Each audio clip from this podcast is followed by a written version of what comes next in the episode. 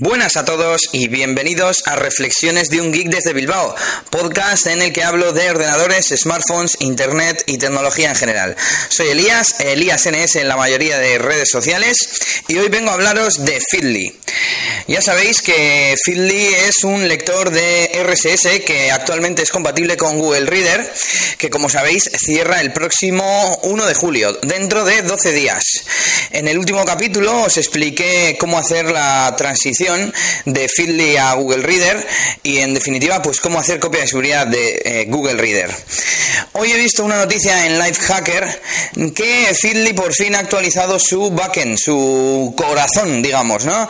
Esa, esa aplicación interna que tienen con la que gestionan los, eh, las suscripciones RSS. Hasta ahora Feedly eh, había que utilizarlo mediante una extensión del navegador, que es lo que a mí y al parecer a muchos otros usuarios les echaba para atrás. Yo por eso no me había eh, mudado todavía a Feedly. Lo que sí había hecho es eh, hacer backup de mis suscripciones para utilizarlas, pues todavía no sabía muy bien dónde, ¿no? Entonces ahora han sacado una nueva versión llamada Feedly Cloud, que lo único que hace es que trabaja en, la nube, es decir, como cualquier otra aplicación web.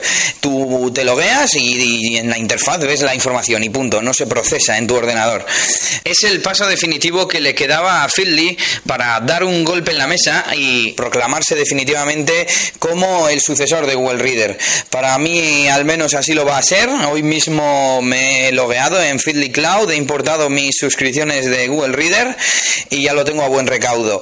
Eh, de momento voy a seguir utilizando Google Reader hasta que muera finalmente el día 1 de julio, si es que Google no se echa para atrás, que yo creo que no lo va a hacer.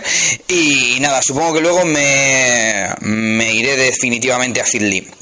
Además he leído en Lifehacker que sigue estando integrada la nueva versión con If This Then That, un servicio que he nombrado aquí alguna vez que explicaré en algún próximo podcast. Bueno, un, activador a través de Internet de distintos servicios que con lo que vamos a poder eh, guardar, eh, lanzar acciones eh, desde Feedly a otros servicios. Por ejemplo, guardar una copia del archivo en tu Dropbox en forma de texto.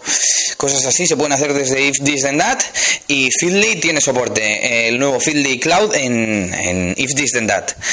Así que nada, os animo a pasaros a Feedly Cloud, a prepararos para eh, la muerte final de Google Reader y nada más. Eh, recuerdo que me podéis encontrar en Twitter, en Facebook y en muchas otras redes sociales como Elías NS. Y nada, saluditos y hasta la próxima.